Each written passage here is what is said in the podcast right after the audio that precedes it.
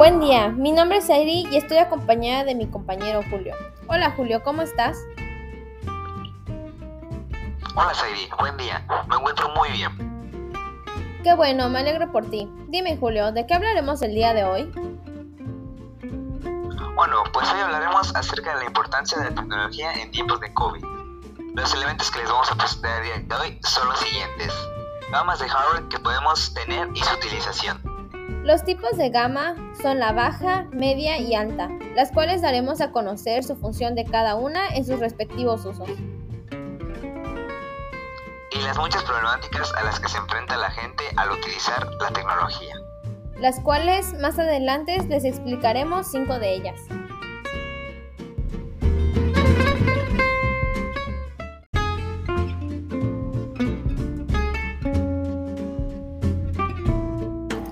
Y dime, Julio, ¿cuál es la importancia de la tecnología en tiempos de COVID? Bueno, Heidi, la crisis sanitaria provocada por el COVID-19 está contando con otro protagonista, las nuevas tecnologías. Las incalculables ventajas que estas proporcionan a la sociedad no son desconocidas. Sin embargo, en situaciones excepcionales como la que estamos viviendo, su capacidad de influencia en todas aquellas facetas de nuestra vida en las que están presentes se están viendo reforzadas.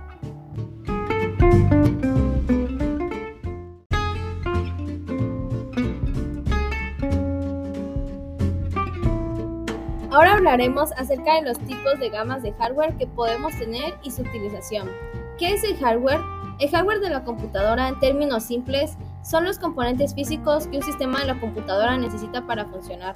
Los tipos de gama son la gama bajo de entrada, hardware que únicamente está diseñado para tareas básicas como navegar en Internet y ofimática, la gama superior, es el hardware que sirve para realizar tareas un poco más demandantes como programas básicos de edición y programas de aplicaciones para home office. La gama alta profesional es el hardware especializado para programas de alto rendimiento, videojuegos AAA, programas de edición profesional y realizar renders de algún tipo.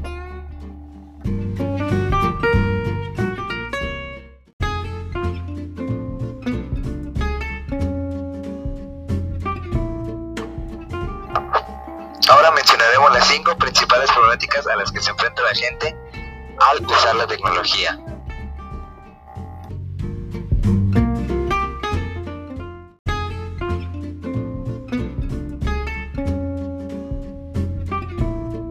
Una de las problemáticas es la nomofobia. Esta adicción llamada nomofobia consiste en el miedo irracional a no tener el móvil o al estar incomunicado a Internet. Este ha ido en aumento en los últimos años debido a la mayor facilidad de adquisición de un celular a temprana edad y al auge de las redes sociales. Actualmente, la nomofobia no está considerada todavía como una patología o un trastorno de comportamiento, pero lo cierto aquí es que es consecuencia de una adicción al uso descontrolado del celular. La nomofobia produce una dependencia absoluta en el cual genera un problema de autoestima y de relación. ¿Cuáles son los síntomas? No querer ir a ningún sitio en el que no hay cobertura, no apagar el móvil en ningún momento y mirar constantemente el móvil para ver si se ha recibido algún mensaje.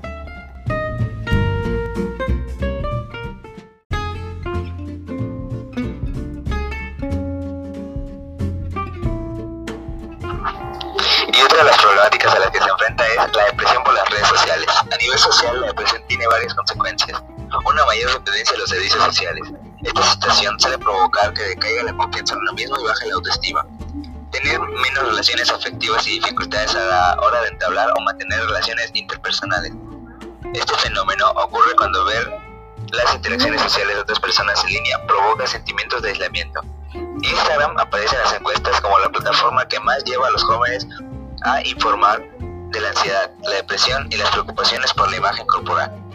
Y dígame, Julio, ¿cómo podemos evitarlo? Podemos evitarlo evitando la adicción a las redes sociales al limitar las notificaciones, estableciendo un horario para revisar tus redes, desintoxicarte por un tiempo de las redes, elimina las apps de tu móvil. Si te resulta muy difícil, busca ayuda.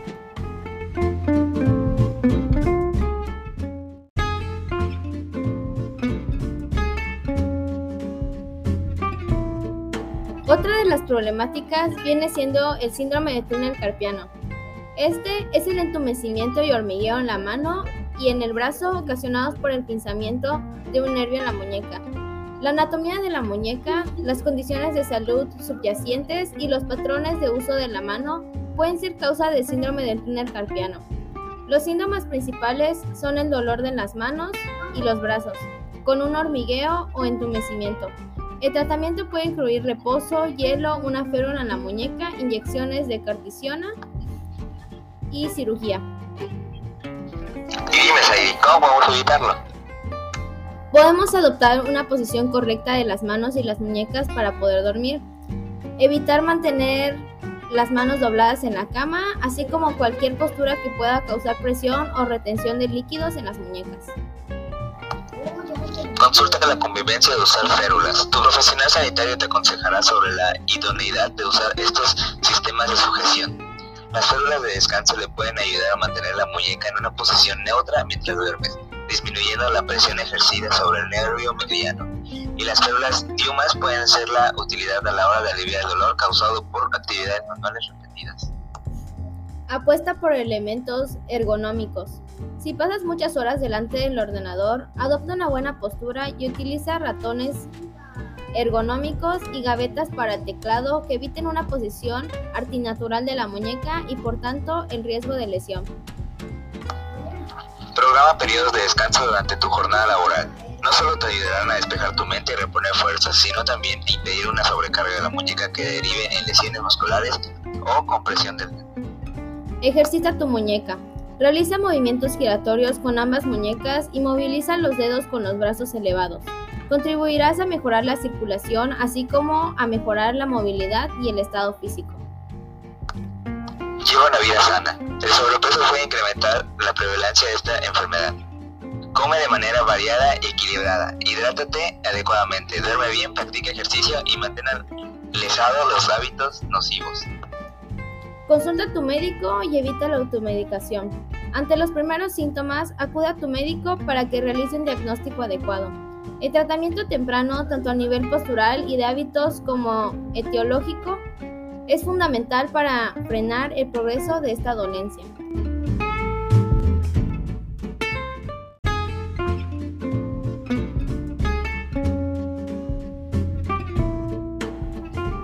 La cuarta problemática puede ser la falta de sueño.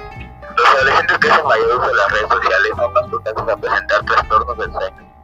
El uso nocturno de las redes sociales es predictivo de un sueño más pobre. Los mensajes de texto excesivos interrumpen el sueño. La luz de la pantalla puede afectar la producción de melatonina, la hormona del sueño, alterando los ritmos circadianos y retrasando el inicio del sueño. Por otro lado, el aspecto de la comunicación social que facilitan estos dispositivos puede mantener despiertos a los adolescentes hasta muy tarde conversando.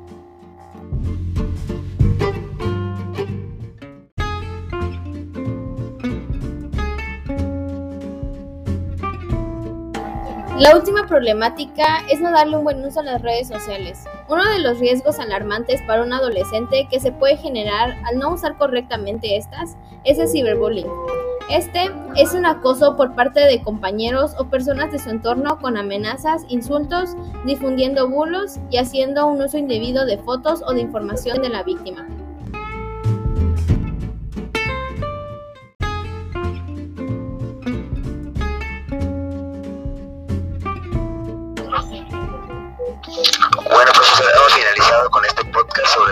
Importancia de la tecnología en tiempos de COVID. Muchas gracias por su atención, espero haya sido de su agrado. Gracias.